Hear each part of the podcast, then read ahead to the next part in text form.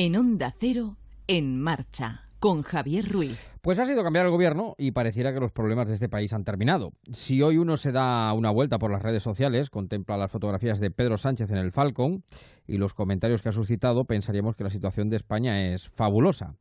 Realmente a los españoles nos va la marcha y tenemos un sentido del humor que nos sale por los poros. La fotografía de Pedro Sánchez con gafas de sol en el avión han dado pie a comentarios como macizocracia o apasionante la cuarta temporada de Narcos. Realmente uno cree que si hubiera algún español que hubiera entrado en coma hace un mes y despertara en este preciso instante, pensaría que se ha equivocado de país y que vive una realidad fabulada o paralela. Hace justo un mes, Rajoy firmaba un acuerdo con el PNV para dar vía libre a los presupuestos generales del Estado que en principio lo pasaportaban para el resto de la legislatura. Sin embargo, un día más tarde, mañana, hará un mes, se hacía pública la sentencia de la Gürtel, que ponía patas arriba el sistema político español con una moción de censura que de inicio, no lo olvidemos, casi nadie esperaba que saliera adelante. Dicen que fueron los oficios de quien ahora es secretario de Estado, Iván Redondo, los que determinaron la maestría de la jugada y le advirtieron a Pedro Sánchez de que se desencadenaban todos los elementos para la tormenta perfecta. Pedro jugó y ganó por vez primera en la historia de la democracia española una moción de censura. Vive sus días de vino y rosas, solo salpicados por alguna dimisión y disgusto postrero de los recién nombrados ministros. Ha cambiado hasta el director del país, el medio que tanta cera le dio durante tanto tiempo. Diríamos que Alicia moriría para dar paso a Pedro en el País de las Maravillas. Esto está bien. Nos alegramos. Todo el mundo tiene derecho a una oportunidad, entre otras cosas porque está más que demostrado que el paso del tiempo es implacable y convierte en lanzas lo que un día fueron cañas. Estuvo Pedro I el Cruel, o el Justiciero, San Pedro, Pedro Picapiedra y ahora Pedro el Guapo. Pero cuidado que la seducción es un arma de largo, larguísimo alcance político.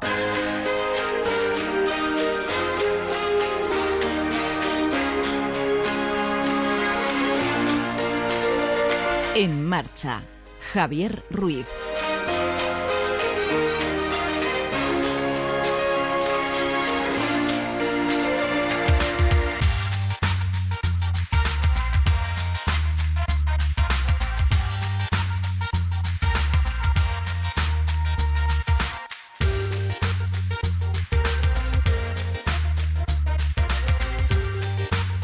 Tal amigos? ¿Cómo están? Muy buenas noches, bienvenidos cuando pasan 8 minutos de las 10 de este domingo 24 de junio del 18, aunque ayer ya nos encargamos de remarcar y resaltar que era la noche de San Juan, por si alguno no lo escuchó, felicidades a todos los Juanes, que es su día y llegamos a tiempo de felicitarlos.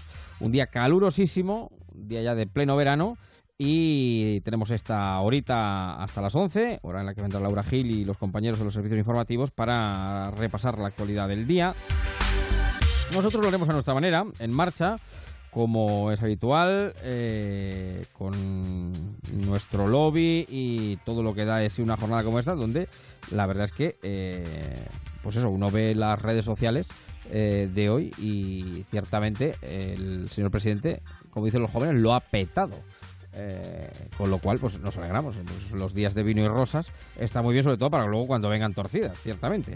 Y con esa cumbre que hemos escuchado también a nuestro compañero Jacobo de Regollo, de todo ya hablaremos a partir de las diez y media más o menos, porque antes nos ocuparemos de otros asuntos, como es, por ejemplo, eh, cómo nos ha cambiado la vida porque cada vez envejecemos más, eh, nos morimos más tarde y nacen menos niños. Vamos a hablar con una profesora precisamente de este asunto, no para hacer más niños, que tampoco, quiero decir que no para explicar cómo se hacen más niños, que eso yo que más o menos, pues yo creo que todo el mundo hasta ahí llegamos. Lo que, lo que ocurre es que esto plantea, claro, una serie de cuestiones que luego eh, demográficamente, culturalmente, económicamente, por supuesto, traen toda una serie de cuestiones que ahora vamos a abordar. Les recuerdo que tienen a mano en el Facebook un grupo de oyentes que es eh, en marcha con Javier Ruiz. Ahí ya estoy viendo a Rosa que está de pie, a Germán, a mi querido Libros con Cerveza que ha colgado un cartel nuevamente de Toledo, es donde emitimos para toda España, a David Manzana, a José Zacarías, Alejandro, Rafael, Manuel, Felipe, eh, bueno, todos, Silvia, por aquí también la veo, Ofelia, Chari, bueno, a todos aquellos que ya están en las redes sociales en marcha. Desde aquí le saludamos. Como siempre, nos gusta empezar con música y hoy apelando, bueno, pues a esa fotografía tan maravillosa de nuestro querido presidente. Pues a uno nos le ocurría otra cosa. Ya saben que somos unos clásicos aquí en este programa, básicamente. Aquí se suele pinchar música anteriores a los 50, 60, poco más. Eh, pues a uno se le ha ocurrido, y ahora que está México tan de moda, que ha vuelto a ganar hoy, pues le ha ocurrido esto, claro.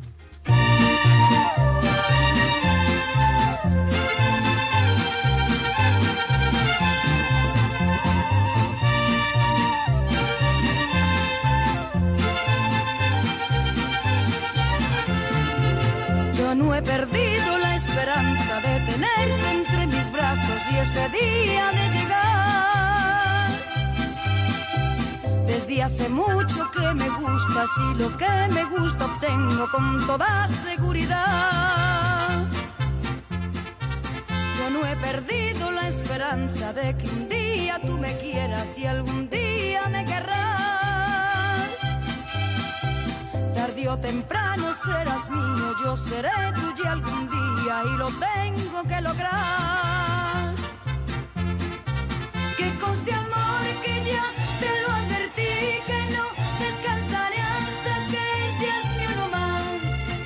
Tú me gustas de hace tiempo, mucho tiempo atrás.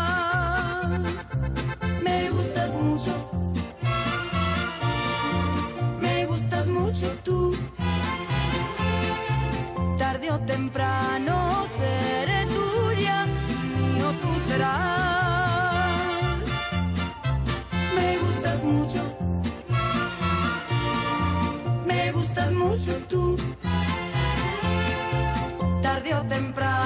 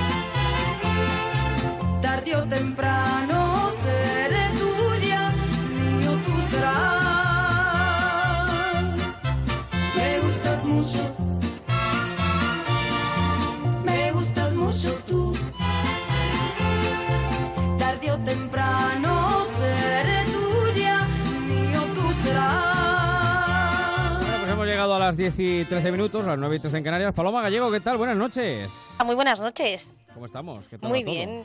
Bueno, pasando un poquito de calor, pero es lo propio de esta época. A ti te ha gustado también la foto de Pedro Sánchez, ¿no? Que ya, A por cierto, nuestro querido Germán, que está siempre al quite en nuestro grupo de Facebook, ya ha colgado, eh, que parece el Air for Ones, aunque es el Falcon, que es el, espa- el avión español. eh. Además, eh, pero, pero ha sido muy curioso, luego lo comentaremos, porque eh, si Pedro Sánchez ha desatado muchos eh, comentarios, eh, lo cierto es que el de al lado, es verdad que se parece a Puigdemont. Y, Sí, es que es curiosa la foto por ambas cosas. Sí, sí, sí, sí. Alguno, alguno ha encontrado ahí a cierto, cierto parecido. Bueno, vamos a hablar de eso, iremos más adelante porque lo que nos convoca... convoca esta noche, eh, Paloma, es un informe que hemos conocido esta misma semana eh, sobre el envejecimiento. La verdad es que cada vez nos morimos más tarde, cosa que está muy bien, ¿no? Eh, llegar más, eh, cuanto más eh, lejos en la vida y sobre todo, que es un debate también importante, en buenas condiciones, que es otra cuestión. Sí. Pero lo cierto es que cada vez nacemos menos. Decía yo al principio que vamos a explicar no cómo hacer niños, que eso todo el mundo lo sabe. Sí, yo más creo o menos. que no sí, yo creo hace que eso está. Exacto, exacto. Pero sí que ocurre a partir. a la gente a que practique eso. sí. Efectivamente, pero sí que ocurre a partir de que la pirámide se invierte de una manera que queda pues eh, completamente in- eh, bueno puntiaguda en la parte baja y completamente abierta en la parte alta. Entonces esto plantea una serie de problemas que ya bueno pues eh, se están investigando y se están hablando eh, se está hablando de ello. Sí, son los resultados del INE del año 2017. No sé si es que no le echamos ganas o que no vemos posibilidades. La cuestión es que la natalidad sigue bajando. De hecho, el número de nacimientos registrados en España en 2017 es el más bajo desde 1999, mientras que el de defunciones es el más alto desde 1976. El resultado que en nuestro país, por tercer año consecutivo, asiste a un mayor número de funciones que de nacimientos. De esta forma, como decías, pues las cuentas no salen. Lo positivo es que cada vez somos más longevos, efectivamente. El problema es que con una media de hijos por mujer de 1,31 es difícil que la tendencia revierta. Estamos, ojo, en un momento histórico inédito. Nunca antes había ocurrido esto y esta situación empezó a fojarse no ayer ni antes de ayer, sino a finales de los años 70. Hoy en día no está garantizado el relevo generacional.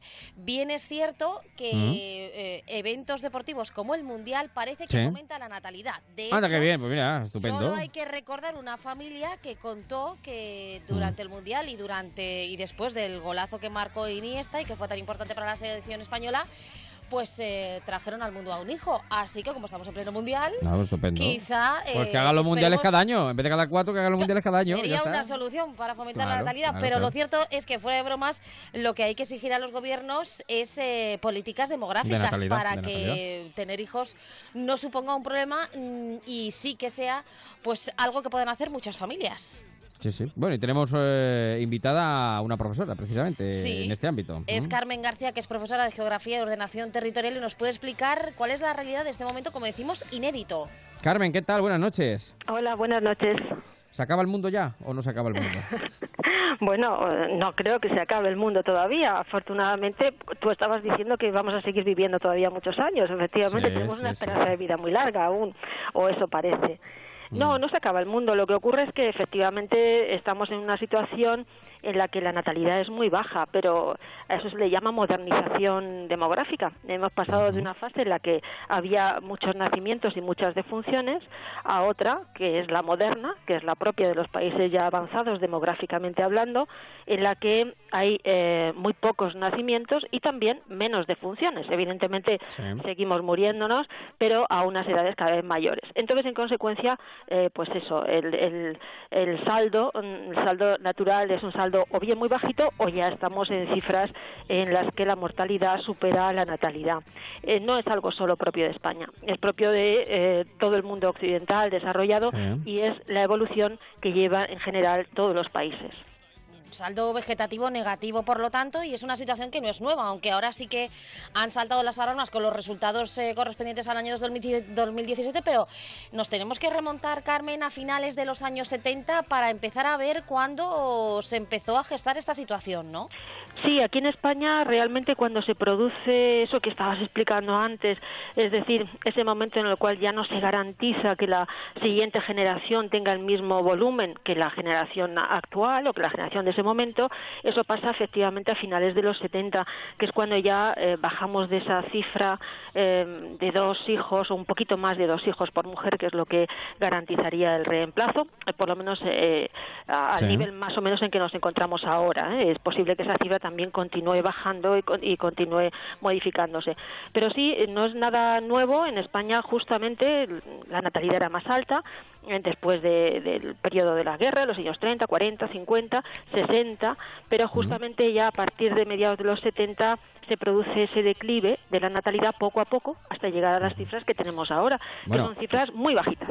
en los 60 en España, bueno, vino el baby boom, que ahora precisamente ya en muy pocos años se van a jubilar ya, bueno, muy pocos años, una década más o menos, los del baby boom se jubilan. Pero claro, esa es otra cuestión, claro, esto plantea unos, unos, eh, unas cuestiones económicas, pues claro, lo que eh, estamos escuchando hoy en día, quién va a pagar las pensiones, quién va a sufragar el gasto y sobre todo, también una cuestión muy importante, hace justo una semana eh, en este mismo programa, en este mismo tiempo, eh, comentábamos bueno lo que ocurre con el Aquarius eh, y, bueno y lo que ocurre diariamente, ciertamente en nuestras costas. Las migraciones, precisamente, también van a ser un elemento asociado a este asunto, a, la baja natalidad en los países occidentales y, por otra parte, en los países, pues eso, en vías de desarrollo o países todavía del llamado tercer mundo, que sí que tienen una natalidad bastante potente, claro. Sí, sí, justamente. Sí, esa es la situación, esas son las características que marcan el momento actual. estamos en una fase que llamamos eh, de segunda transición demográfica. Esa primera transición es la que dio lugar al paso del régimen antiguo al moderno que tenemos ahora y ahora estamos en esa fase todavía eh, eh, siguiente. Entonces, ¿qué ocurre en este momento? Pues que, claro, las migraciones es un factor fundamental a la hora de comprender el crecimiento de las poblaciones. Si no crecemos por aporte natural, si no crecemos como consecuencia de esa diferencia entre nacimientos y, defunciones, cuando lo hacemos, pues normalmente es porque se produce algún tipo de trasvase de población, alguna entrada de población de fuera, es decir, si, eh, si hacemos o si se introduce el factor migraciones, que es lo que ha ocurrido en España en los últimos años realmente, y que se ve frenado este proceso y se ve ya cambia de tendencia pues a raíz de la crisis y un poco después, ¿no? A partir del año 12 fundamentalmente, 2012 en adelante, ya este efecto de la migración se, se, se ve menos. Pero ¿qué ocurre? Que entra gente nueva, gente que normalmente es gente joven, cuando hablamos de estas migraciones por motivos económicos, que es de las que estamos ahora, eh, las que estamos comentando, es gente bastante joven, gente que luego además tiene, si se instala en un país, pues o bien forma familia aquí o bien trae su familia y en definitiva tienen, tienen más hijos porque efectivamente muchas de esas poblaciones tienen unas pautas demográficas de más natalidad. Pero cuando pasa cierto tiempo, que no es mucho, que realmente es poco, en cuanto digamos que esa población se integra eh, en, el, en el sistema eh, del país que le acoge, generalmente las pautas demográficas se, se igualan a las locales. Se estabilizan, claro. Sí, se igualan. Eh, es necesario que pase unos años, es verdad, Aquí en España se nota el efecto de, de la natalidad que, que, viene de población extranjera, porque casi un 20% de los nacidos en España pues son de madre extranjera y ese es el aporte demográfico que todavía mm. pues se, aprecia en el momento actual, por ejemplo. Y Carmen, la cuestión es que claro, podemos animar desde aquí a la gente a que eh, bueno, pues eh, traiga niños al mundo, pero evidentemente lo que hay que hacer es exigir a los gobiernos eh, políticas demográficas que, estabilicen esta tendencia, ¿no? Porque a día de hoy con todas las complicaciones que hay, muchas familias igual se lo plantean eh, y deciden que no porque no ven posibilidades, por ejemplo, económicas. Entonces, eh, ¿qué políticas serían necesarias para estabilizar esta situación que nos decías? Con 1,31 de media de hijos por mujer, esta situación desde luego no va a revertirse. Bueno, eh, a corto plazo no lo parece, desde luego. Y además es, es, difícil que lo haga porque hay que tener en cuenta que se ha producido un cambio de mentalidades, que es lo que está también en la base de todas estas transformaciones demográficas. Eh, no es previsible que las familias ahora, digamos, de media deseen tener siete, ocho o nueve hijos, ni siquiera cinco. No. Entonces, digamos que nuestra aspiración, desde el punto de vista ya eh, como sociedad, eh, eh, nuestra cultura, nuestra manera de vivir nos lleva a pensar en familias mucho más reducidas, que es lo, habitual ahora. Y entonces una familia que se plantea tener dos hijos, pues ya se plantea tener bastantes. Y, digamos que entre la gente joven tener tres ya es casi es, es, mucho menos habitual. ¿no? Entonces no creo que cambie rápidamente la mentalidad y que ahora mm, vayamos hacia, hacia actitudes mucho más pronatalistas. Lo que sí que es verdad es que claro cualquier apoyo mm, mm. Eh, en este sentido es eh, no solamente deseable sino absolutamente imprescindible. Y sí, porque lo que lo que decían antes de que los niños vienen con un pan debajo del brazo eso es una leyenda quiero decir que a los míos se lo miré y no venía. no, no, no, a los míos se lo miré y no viene no viene con un se con una hipoteca con una hipoteca con un eso sí eso sí puede traer pero un pan debajo del brazo pocas veces. Bueno es que imagine eh, nos acordamos de la película La Gran Familia ese desfile de niños de todas las edades con una bueno en los premios lo que decía antes Carmen lo, cuando se eh, en el antiguo régimen, ya que ha utilizado antes esa expresión, o nuevo régimen, antiguo régimen. Sí, demográfico, eh, antiguo régimen eh, demográfico. No, pues, se habla en, en, tiempos de, bueno, de Franco, cuando se daban los premios a la natalidad, ¿no? Aquellas familias de 7, de 8, de 9, de 10, de 11, ¿no? Que eso ya hoy es verdaderamente impensable. O sea que... Sí, bueno, por, eso decía que se ha producido un cambio de mentalidades, que es una de las razones y una de las más importantes por la que se, se produce el descenso de la, de la natalidad. Mm. Son, son muchos factores los que confluyen en hacer descender la natalidad factores también de tipo económico, incluso esto que decíamos antes, bueno, pues eh, cuando la gente se plantea tener hijos, pues eh, piensa que, que, un hijo es o requiere una serie de gastos económicos y se piensa más en términos de, de necesidades que en términos de beneficios, por decirlo de alguna manera, como mm. podía ocurrir en las sociedades tradicionales. Cuando hablo de tradicionales me, me refiero al antiguo régimen demográfico, es decir, hablo, por ejemplo, del siglo XIX, de lo que ocurría en la España de principios de siglo, del siglo XX. ¿eh? Claro, ya la idea sobre qué significa un hijo, las implicaciones que tiene tener un hijo, lo que supone de costo, ya no solamente económico, sino de costo, digamos, eh, de oportunidades también, de otro tipo de, de acciones o de actividades en la vida, todo eso también influye. Eh, es que es un conjunto muy grande de factores los que nos han hecho evolucionar en este sentido. Y tanto, y tanto, que han ido, hemos ido evolucionando como sociedad y bueno, estamos en ese planteamiento de sociedad moderna, pero ciertamente sí que se plantea un problema importante eh, de natalidad que revertirá problema económico, problema cultural, eh, etcétera, etcétera, que se deberá, se deberá ir, los gobiernos deberán ir eh, abordándolo de una forma u otra. Pues querida Carmen, te agradezco mucho tu amabilidad esta noche, aquí en marcha, esta noche calurosa de domingo. y Es que además con este calor tampoco te creas que apetece apetece mucho, ¿eh? Ya, ya, ya, porque claro, claro, claro, baja la tensión, sí que baja la tensión, efectivamente. Baja, sí, en general. Baja mucho la tensión. Todo. Carmen, un beso enorme. Cuídate. gracias a vosotros. Gracias. Hasta luego. Es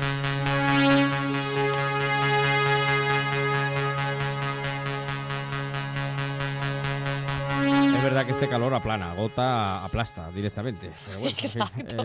aplasta las ganas de muchas cosas. De muchas cosas. Bueno, no, no de hacer no deporte. No de todas, no de todas. Estamos entre las 10 y las 11, 11 y media, que volverán nuestros compañeros de deportes y a contarnos todo lo que ha pasado en el Mundial, pero queríamos hacer, dedicar 3-4 minutos Paloma a otro tipo de deporte que también nos ha llamado la atención y que se ha celebrado hoy mismo también, eh, creo que en, Italia. En Italia, exactamente.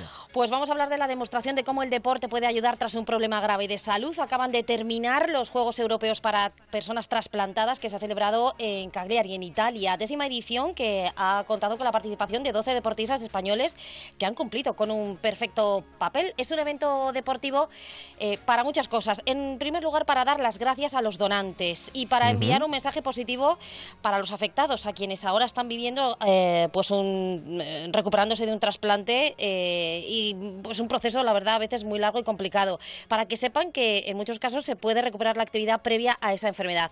Dos ejemplos con los que no quedamos. El nervense Samu Delgado es uno de los mejores deportistas trasplantados de España. Le trasplantaron los dos pulmones hace 20 años y ha conseguido en estos los Juegos dos pulmones. Sí, los dos sí, pulmones. sí, sí. Y ha conseguido dos medallas de bronce en triatlón y 400 metros libres de natación.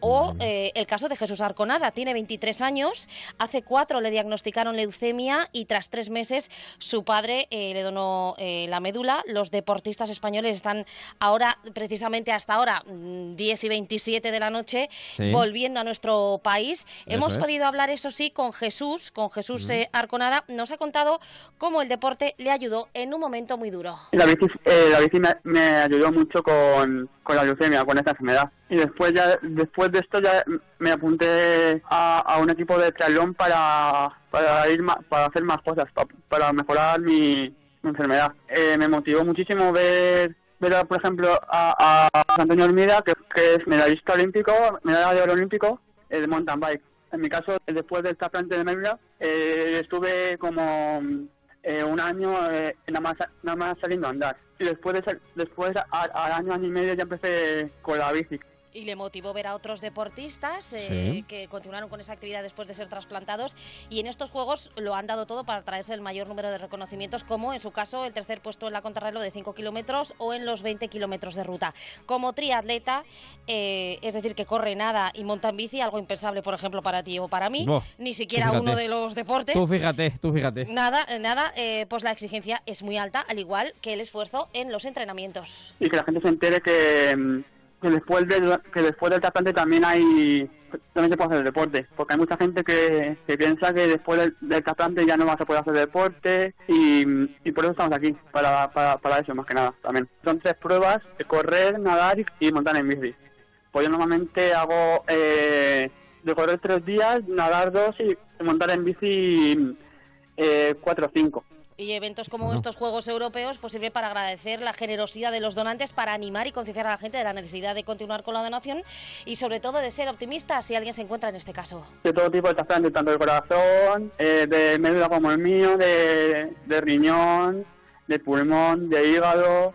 Los que mejor estamos eh, somos los de médula porque no tomamos ninguna medicación ya. Y pero sí estamos aquí para, para agradecer, para agradecer a, nuestros donantes eh, que nos han dado una segunda oportunidad de vida. Eh, y en mi caso fue mi padre y, me hicieron un tapante al final de mi padre. Pues esto demuestra que cualquier dificultad es superable, que está al alcance de cualquiera este tipo de práctica deportiva y que es muchas veces más la voluntad que otra cosa. Desde luego. Así que animamos no, no a... mira a nadie. No, no, no, no. No, no miramos a nadie. Pero eh, en la otra cara, fíjate, como estamos hablando del Mundial y tú eres muy friki del Mundial, de los que te ves esos partidos que no ve absolutamente nadie. Eso es, eso Ojo, ojo, porque mm, si no hacemos deporte podemos engordar hasta 5 kilos durante el Mundial de Fútbol. Lo dice Top Doctors. Claro, durante los 20 minutos de un partido, durante todo el Mundial, que dura un mes, si nos hinchamos a pizza, comida rápida, hamburguesa, guacamole y patatas fritas, igual acusamos un poco el exceso de televisión.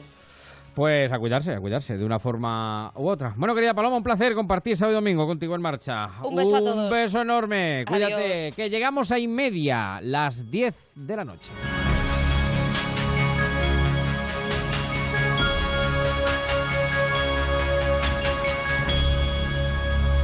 Ponte en marcha con Onda Cero y Javier Ruiz.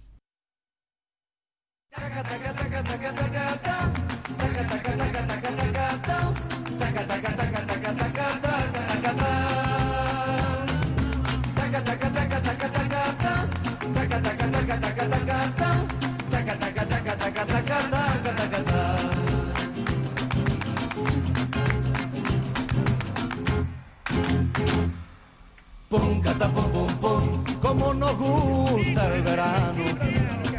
Pero como nos gusta. Para levantarnos temprano. Para lo que haga falta. Ir a la playa solo. Y que cuando este programa se levantaba temprano no conociera esta canción, es que es tremendo. Y si no vamos solos, vamos con todos los amigos. Mi querida Baba Albanuz Martínez. Abascal, buenas noches, ¿cómo estás? ¿Qué tal? Muy buenas tardes, Javier. Eh, muy buenas tardes, noches a ti y a todos los marcheros. Pues muy bien, muy bien en este domingo dominguero que bueno, pues hay que felicitar, ¿no? A todos los, que hoy hoy es Juan, claro, Juanes y Juanas, así que felicidades desde aquí a todos. claro, eso es todo.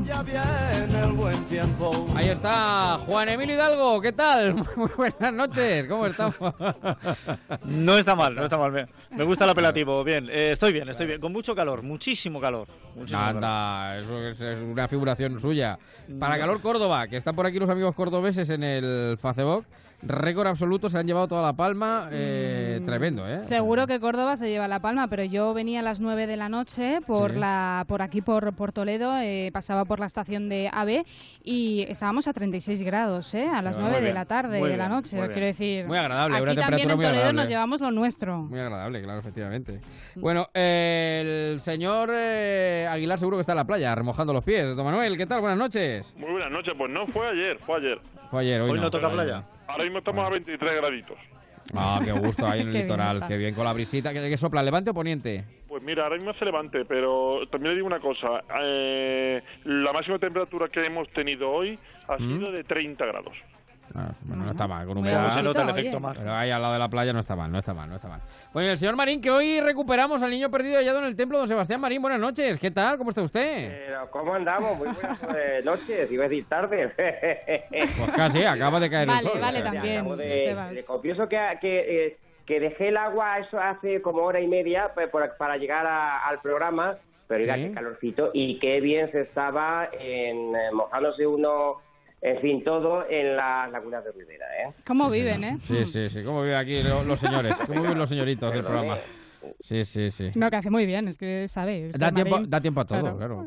Este programa, cuando, cuando se madrugaba, quedaba el resto del día. Y como ahora es por la noche, pues queda el resto del día, pero de antes, claro. O sea, que o vas por delante o vas por detrás, efectivamente. Pero siempre hay tiempo para todo. Bueno, son y 34 las 10.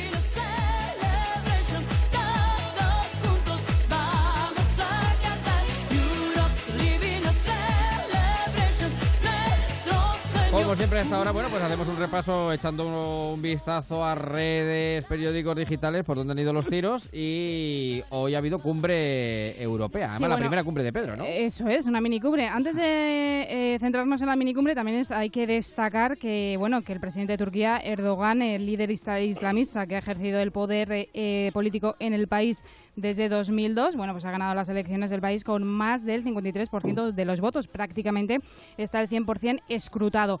Y, como decías, un día más, efectivamente, tenemos que hablar de Europa, porque allí se ha celebrado hoy una minicumbre, en concreto en Bruselas, y se denomina minicumbre porque ha sido algo informal, previo al Consejo de Europa, que ya sí será formal y que tendrá lugar la semana que viene. Pero eso sí, mucha relevancia a esta minicumbre, porque como ya todos saben, pues la inmigración es uno de los principales desafíos que tiene que afrontar Europa. Y no tanto, ojo, por la, porque sea una novedad la llegada de migrantes, que por supuesto eh, a las costas del Mediterráneo, que lo estamos viendo este fin de semana, eh, la desgracia, ¿no? Que, que está viendo, pero sí porque también la llegada al poder del nuevo gobierno italiano de ideología extrema de extrema derecha, pues está creando algún quebradero de cabeza a Europa. Bueno, ya lo está haciendo, ¿no? Porque claro, eh, cierra sus fronteras y no cede ningún puerto para eh, recoger, en este caso, los inmigrantes, ¿no? De las embarcaciones. Allí ha estado Pedro Sánchez, que sigue paseándose por Europa y que desde el primer momento, pues él también insistió en la necesidad de una política común en esta materia. Hablando en inglés, el primer presidente del gobierno. francés, ojo.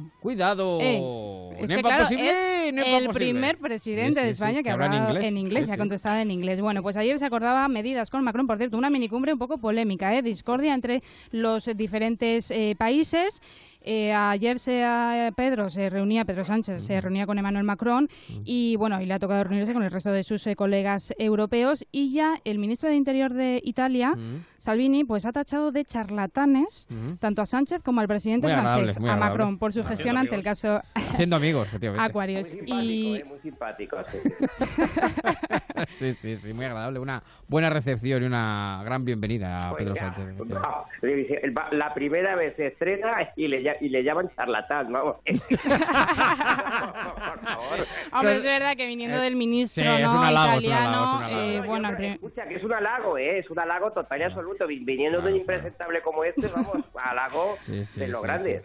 Oye, bueno, dígame dos cosas. Una, primera, respecto al idioma, eh, no es el primer presidente que habla francés. Tenemos a Zapatero, que también habla bueno, pero Zapatero en francés era... Zapatero hablaba su francés. Ah, hablábamos que se entienda, quiero decir que el resto podemos entenderlo. El mejor que hablaba francés, me van a permitir, era el ministro Bono. No, bueno, ya, pero Zapatero en francés lo es que lo tengo a mano. ¿Lo tiene a mano? Ni mon expérience ne peut amoindrir l'émotion que j'éprouve de m'adresser à vous Depuis la même tribune du Alphonse y la Martín. A las Alfonso de la Patria. Muy bien. Pero está como forzando un poco el acento, ¿no? Está como forzando ese acento, ¿no? No acaba de ser francés. ¿Solo, ¿Solo, un poco? Un señor de Huelva. sí. Bueno, vamos a ver. Tiene un acento francés y lee esto. Y, y, haría lo mismo que Zapatero. Y por cierto, hablando de inglés, Aznar también hablaba su inglés tejano, ¿eh? Sí, hombre, y Ana Botella también, claro. no, no, lo de, lo de Aznar con los acentos era todavía peor, porque iba a Estados Unidos y hablaba español con acento mexicano, que, es una cosa que no se entiende. Tejano, tejano, tejano. no, no, no, mexicano, era más mexicano que tejano. No una mezcla, una mistura. Oiga, una mistura. Estábamos trabajando en ello. Minicumbre. ¿Quién elige quién va a una minicumbre y quién no? Pues no lo sé. Pues el, eh, Los Consejo, que la convocan. El Consejo de Europa, sí, en este caso la Comisión Europea, sí que invita a los países miembros. Eh, fue muy polémico porque al principio solo se invitó a unos pocos, a ocho en concreto, los que es verdad que tenían el tema de la inmigración más, mm. les, eh, les afecta más, ¿no? De forma más mm. acuciante, pero luego se ha hecho extensible la invitación a todos los países miembros y hay que decir que los países del este, bueno, pues han, han dado de lado, ¿no? En este caso, a, la minicumbre. hay que decir que la oficial es, la semana que viene, ¿eh? Porque es que si eliges a ocho los otros, ¿qué, qué cara ponen? Es claro, pues ahí el, conflicto. Don Manuel, me empieza a dar la sensación que se llama minicumbre porque tú has invitado a 25 y han ido 8. Entonces dices, pues lo, llamo mini y quedo mucho mejor. no, pero lo que hizo, no, pero lo que hizo Manuel le lleva razón porque, claro, dices, esto es como un cumpleaños que quedas mal. Si tienes 10 amigos y invitas a 8, pues quedas mal con 2, ¿no? mal con dos. Eso es. que todo eso es verdad. Sí, Marín. No, no, iba a plantear sobre la... Eh, sobre Es que estoy... Vamos, estoy viendo ya las vi ayer las fotos. ¿Han visto ustedes a al presidente en ahora, el avión? ahora vamos, ahora vamos, ahora vamos con ello. Ahora vale, vamos vale, con vale, ello. ahora vamos con ello. Que muy, sí. muy rápidamente, cómo los medios digitales han enfocado el, el asunto. El Mundo titula Sánchez debuta en Bruselas. Pediremos apoyo para controlar mejor la inmigración. Italia replica Macron con una propuesta propia sobre la migración, una minicumbre sin conclusiones concretas. ABC, la cumbre de Bruselas, avanza hacia un acuerdo sobre inmigración en la UE. Y, eh, por último, el confidencial Sánchez, eh, le- entre comillas, España cumple en migración, pero hace falta más solidaridad en la Unión Europea. Y ahora vamos a esa foto que dice el señor Marín, que ya ha sido colgada por los oyentes de En Marcha, por Germán, en nuestro Facebook, ¡El Falcón!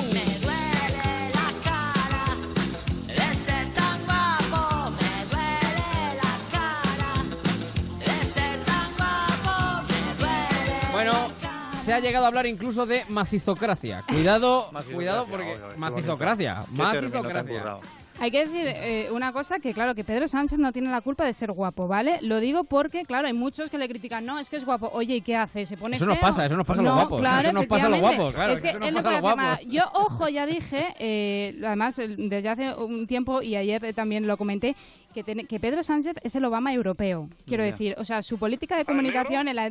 No, ¿Cómo? no, no, no, no, por negro no, no es por negro. No, por negro. A veces le ponen un poquito, un poquito. No, pero no por eso. Pero es verdad que toda la política de comunicación, desde la entrevista en la Moncloa, además todas esas imágenes que él va eh, poniendo, americano, ¿no? muy americano. Sí, muy americano. Sí, ¿Y qué es oiga. lo último?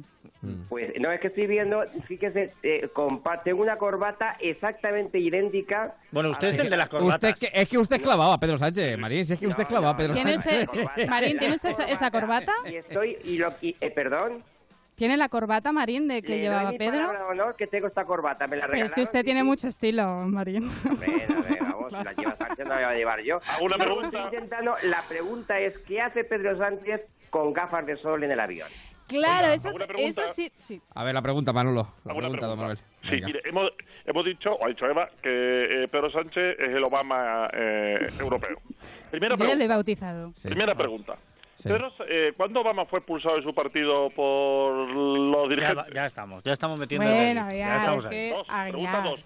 ¿Cuándo Obama ha sido presidente de un país Por moción de censura, ya apoyado- estamos, es que de y verdad. ha sido apoyado por nacionalistas, Pero vamos a ver, eh, Aguilar, vamos a ver, que, que está hablando del físico.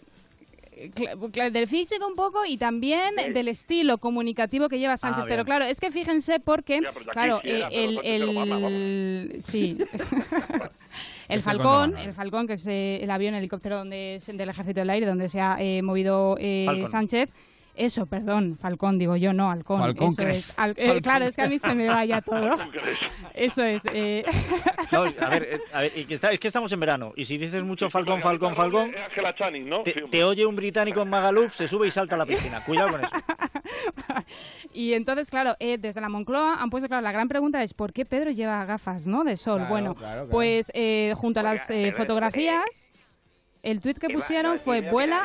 es, es Falcón, Ahí tiene el Falcón. Falcón. Bueno, el caso que Falcón o Halcón, el caso es que Pedro llevaba Que no, que gafas que- dentro que- del avión. A ver, que no, que no he dicho nada de halcón, he dicho Falcon, que hay que cambiar el acento, que no es Falcón, es Falcon. Ah, vale, bueno, Falcon, Falcon, Falcon, Falcon, Falcon. fe- Falcon fenomenal, ya todo aclarado. Falcon Bien. es el, Mira, te- te- el termina con lo de la helicóptero. gafa de sol, que es que va, le, le deslumbra su brillante futuro, ¿no? La... No, entonces, eh, pues claro, los tuiteros no se han hecho nada de caso de lo que ponía, lo que adjuntaba la fotografía que decía vuela eh, Castejón, ¿no? Sánchez Castejón vuela a la cumbre de Bruselas para defender eh, la Europa de los derechos sociales y luchar contra la xenofobia. Pues claro, han dicho no, esto no nos interesa, nos interesa la foto. ¿Y qué ha sido lo mejor de todo? Bueno, pues todos los memes y todos los Ah, bueno. tweets. Entonces Venga, les vamos a voy repasar, a decir venga, vamos a repasar alguno. algunos memes. Uno muy bueno, 10 sobre 10 en macizocracia. Macizocracia, ¿m? sí, de Pedro Sánchez. es.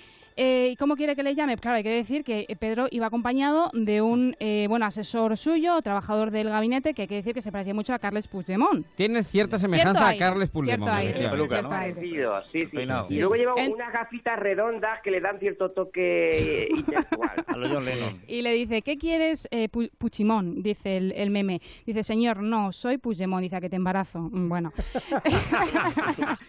y luego también hay otra que junto a la fotografía pone, utilícese solo en caso de arder de deseo, ¿no? Y ponen ahí un poco amplificado a Pedro. Mm. Bueno, Bueno, hay, un, hay uno eh, que sale Hay que buenísimo. que lleva, lleva en la foto, eh, parece Sí. que lleva una especie de encuesta o algo así que estoy intentando adivinar qué es lo que es, pero, pero no lo sé. Estoy hablando del acompañante. Y luego me, me dicen que las gafas de Pedro Sánchez parecen de Gucci. Mm. Seguro que, se agotan de aquí a 48 horas están agotadas. Como pasó con la corbata de Rajoy. Yo tengo que decir que eh, hay un meme muy bueno que no has hecho mención, que sale eh, Pedro Sánchez, está partido por la mitad, se ve a un lado Pedro Sánchez en el avión, esa foto de hoy, y a otro Julio Iglesias una camiseta de tirantes con gafas de eso.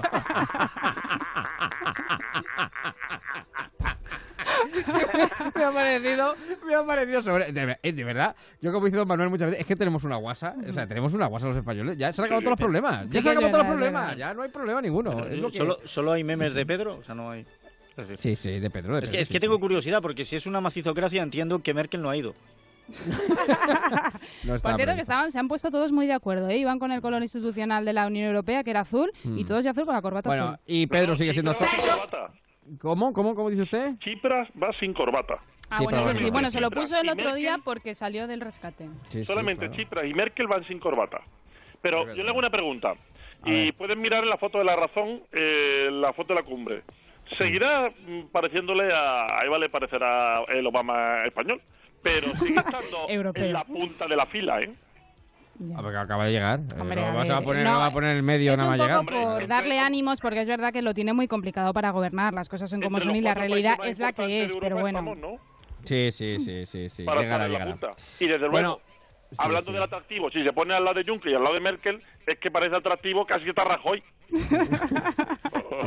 con que lo compare. Sí, eso también es cierto. Ciertamente. Bueno, que Pedro sigue... Mire, mire, por mucho seguimiento que te le, haga usted a Rajoy, me va a permitir, pero en atractivo no tiene nada que hacer. No, no, no, no, estoy diciendo lo contrario.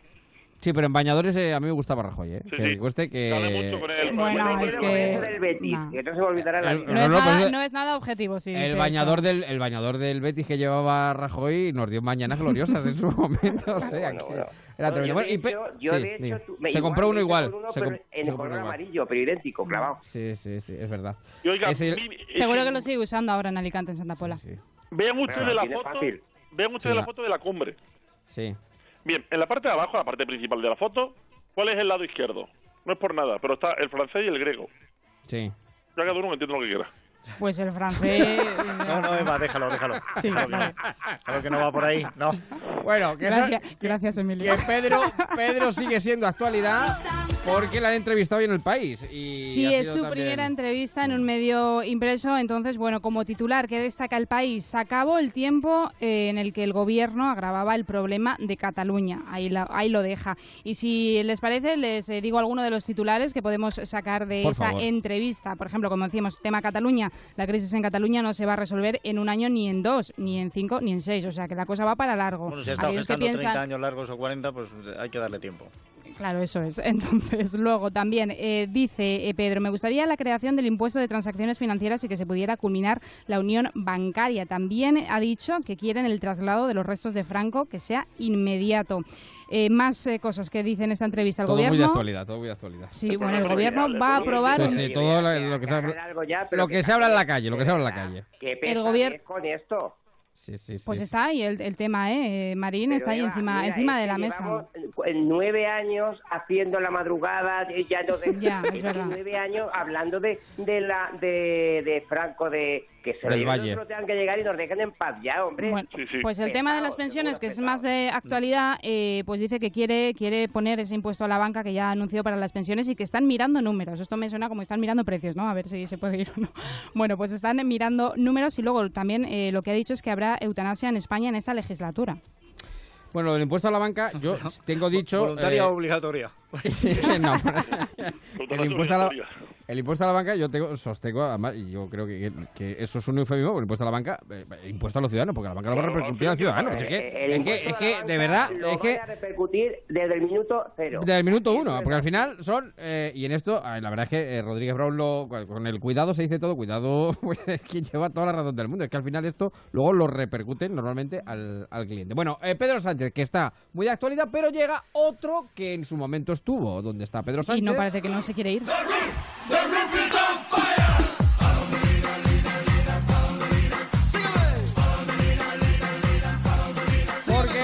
Vuelve. Bueno, José María Aznar, una entrevista, claro, él es el como, yo creo que él eh, se tiene un, pensamiento ¿no? de sí mismo que es como el gran líder, el gran líder del centro derecha, porque ahora mismo no, no hace otra cosa que decir centro derecha, hay que recuperar centro, centro derecha, centro derecha por aquí y centro derecha por allá. Bueno, pues José María Aznar ha dado una entrevista a El Mundo y el titular eh, que dejan es o el PP se renueva o dejará de ser partido mm, de gobierno. Dice, hay una oportunidad para reconstruir el centro derecha, su palabra favorita a partir de ahora, y renovar y refundar el PP. Si se hace, podrá volver a ser un partido de gobierno. Si no se hace, el PP corre el grave riesgo de dejar de ser un partido con posibilidades de gobierno como decíamos, y, aparte que él dice que no le representa a nadie en cuanto a las primarias. A ¿eh? mí, ya, ya, ya. A mí hay una cosa que me ha, o sea, bueno, que me ha gustado, que me ha llamado más la atención, que no sé si lo tienes por ahí, sino, pero cuando le se ha referido a Albert Rivera.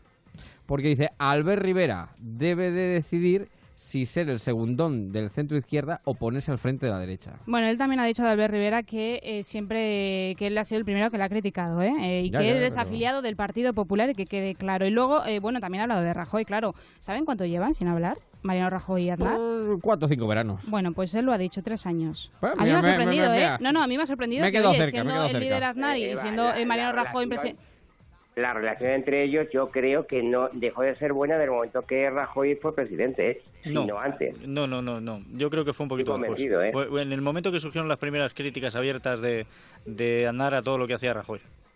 Y también le preguntan, eh, Aznar dice, Rajoy dice que, que, bueno que dejó un país eh, mejor que el que encontró, ¿lo cree? Le preguntan a Aznar y a esto responde él, me preocupa mucho que no haya sido capaz de resolver un golpe de Estado.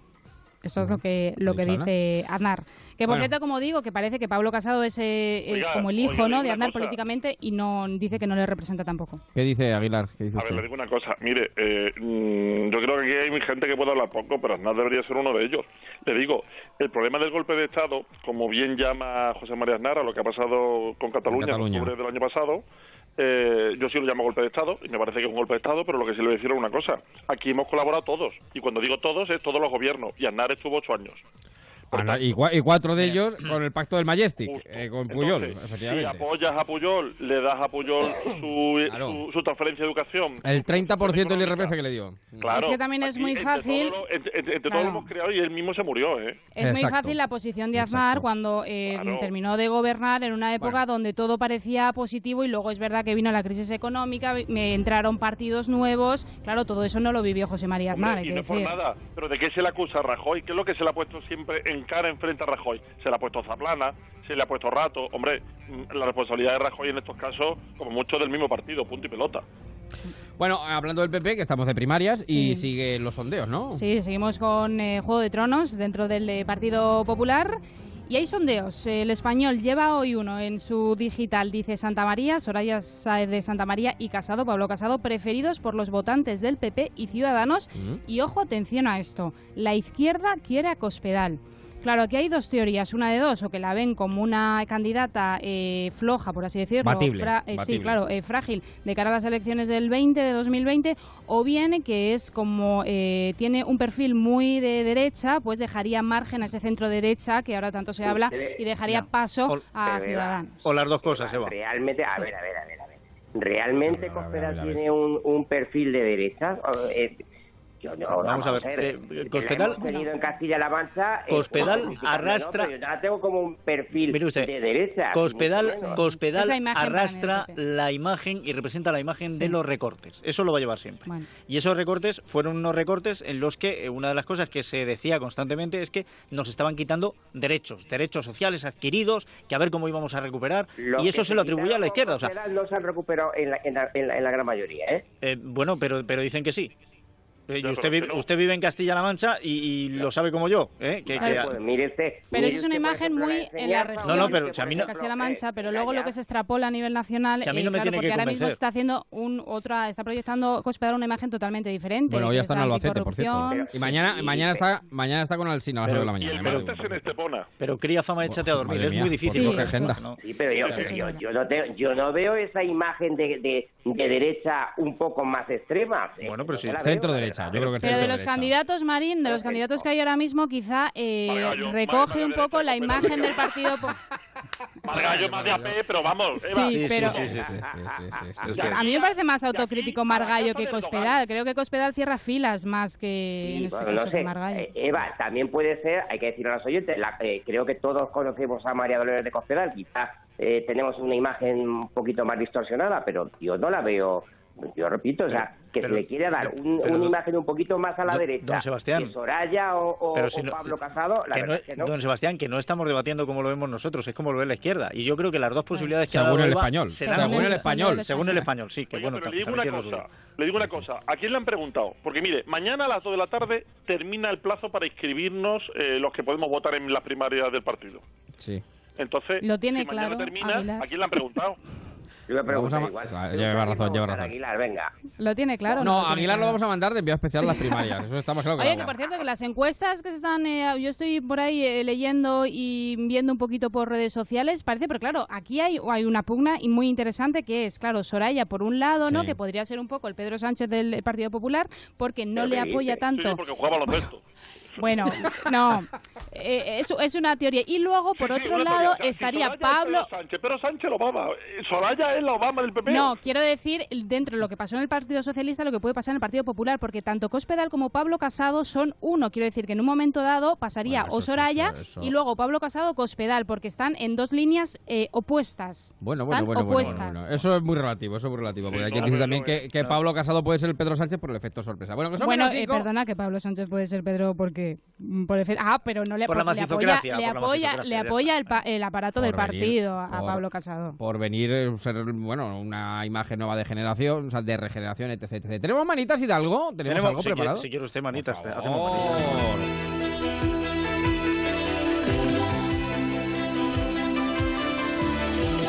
Porque no queríamos terminar nosotros la semana sin, sin un consejo.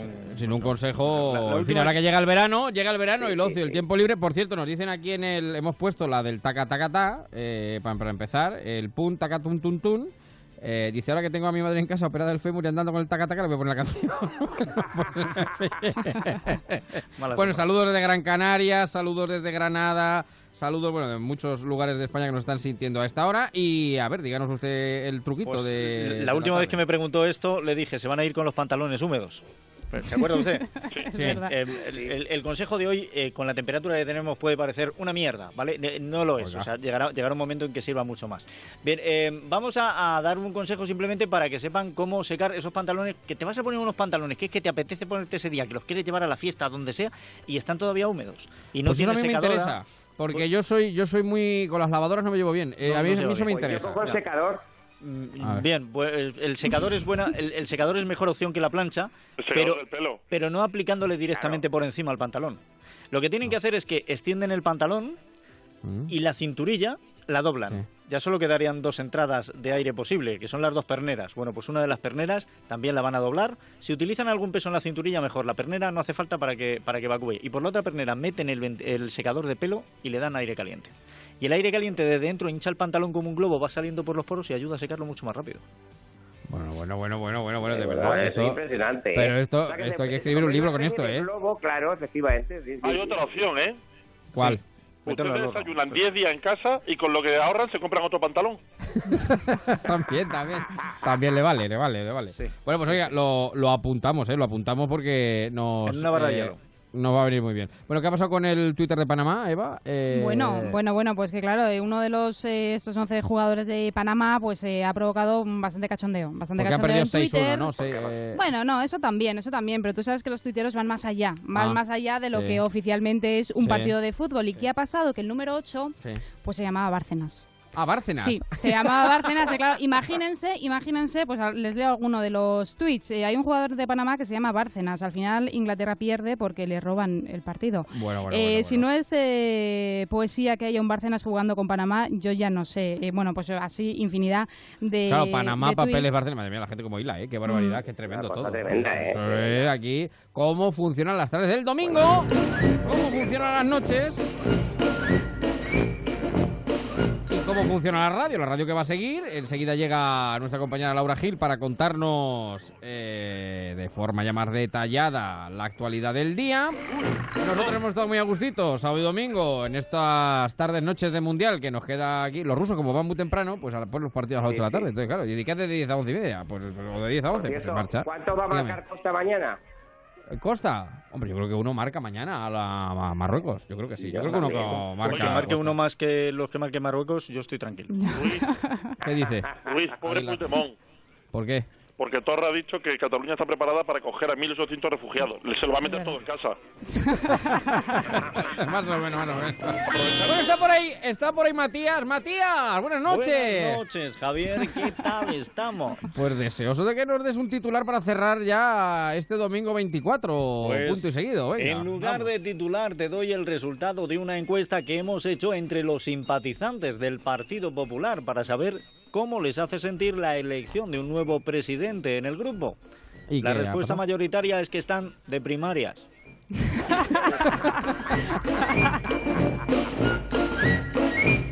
Bueno, pues de primarias o no, sigue la radio. Encantados de compartir estos ratitos con todos ustedes, con todos los oyentes de Onda Cero. En marcha, señor Aguilar, Marín, Hidalgo, un fuerte abrazo. Cuídense. un saludo. Eva, un beso enorme. Cuídate. Se quedan con las noticias de fin de semana en Onda Cero. Hasta otra.